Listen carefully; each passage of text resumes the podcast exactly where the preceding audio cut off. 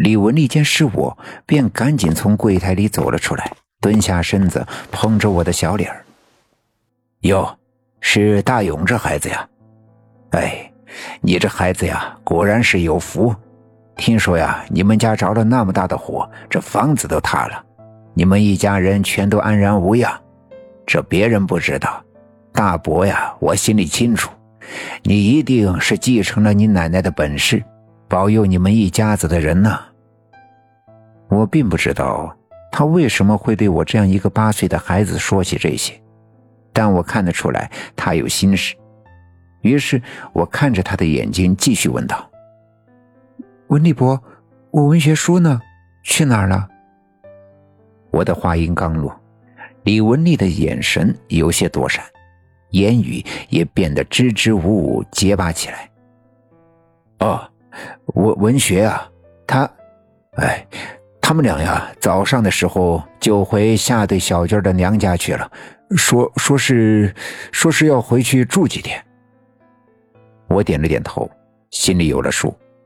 如果是往常说来，前阵子村子里闹病，老白在那场病中死去，只剩下白小军他娘一个人孤零零的生活，他们俩回去住两天，陪陪他的老娘，也是理所应当的。可如今不同。在我看来，这一个节骨眼上，我们家昨晚遭了那场大火。李文学是我第一个怀疑的，他在这个时候去下队住，要么是在躲避着我，要么是想离那白胜利更近一些，方便他们再谋划事情。我辞别了李文丽，沿着小路一路往西，打算去下队的小军他娘家。这一路上，心里思绪万千。其实，顺着村部往西走，沿途的三皇子家、王革命家都已经是物是人非。而当我走到我们家东院李华山家的时候，突然恍然大悟：这三皇子、包画家、李小军这三个人已经死了。他们都是十月初八的生日，在年前的时候。我曾多次遭遇危险，差点送了小命。后来这些危险的事情转移到了白小军的身上，他也经历了各种坎坷，遭遇了几次生死。若不是我和我奶奶出手相救，恐怕现在早已经和李文学是阴阳相隔了。而我和白小军也都是十月初八生日的人，按照四方煞的传说。那些被镇压在下面的妖邪，只要凑足了四个十月初八出生的人的灵魂，就能开启四方煞的封印，重新闯入人世。而且，这村子里一直在闹百鬼夜行，阴气四溢。我们知道，是王革命企图吸收大量的阴气，增加自己的力量，直接冲破四方煞的封印。将那些妖邪从炼狱里释放出来，我们便一直费尽心思的与之争斗，却一时间忘了这冲破四方煞呀，还有杀死最后一个十月初八的人的方法。这样想就明白了很多，难不成这李文学放火只是想烧死我？而我死之后，这凑足了这四个十月初八的人。那些妖邪便不会再盯着白小军了。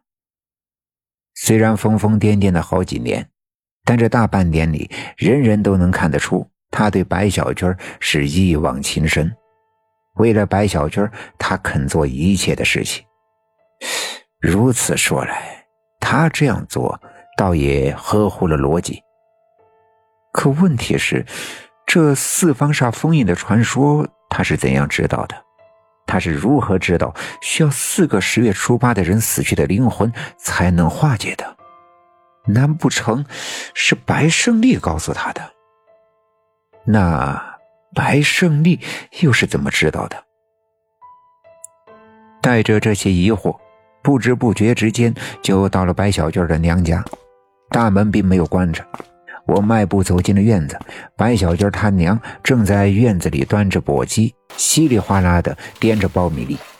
见我来了，赶紧往前迎了几步。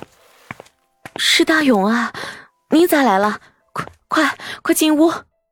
走到屋子的时候，发现果然炕上躺着正在睡觉的白小军他头上仍旧粘着那块纱布，纱布上面隐约的印出血迹，可屋子里却不见李文学的身影。我转身问白小娟她娘，她娘说大早上李文学和小娟回来之后，这小娟躺在炕上睡着了。李文学说要去白胜利家买些药回来，这一去就是小半天到现在还不见踪影。我暗自点头，心里明白，果然这事情与他们俩有关。我转过身来，看了看躺在炕上的白小娟她的伤口就是那次大客车翻车的时候撞的，这按理说早应该好了，可现在仍有血印出来。我抬头看了看白小娟，她娘说：“大娘，我想看看我小娟姐头上的伤，行吗？”小娟她娘听说我要看小娟头上的伤口，便十分的纳闷，不理解我其中的意思。现在，在他以及很多刘家镇村民的心里，我和我奶奶一样神通广大，所以我要给小娟看伤口是一件好事。没准儿就像我那天晚上在家里用饮水桶驱散阴邪毒气，给村子里的人治病一样，治好了他的伤口呢。想到这儿，白小娟她娘连忙点头答应，走到熟睡的小军的跟前，轻手轻脚的揭开粘在他头上的那块小纱布。本集已经播讲完毕，感谢您的收听。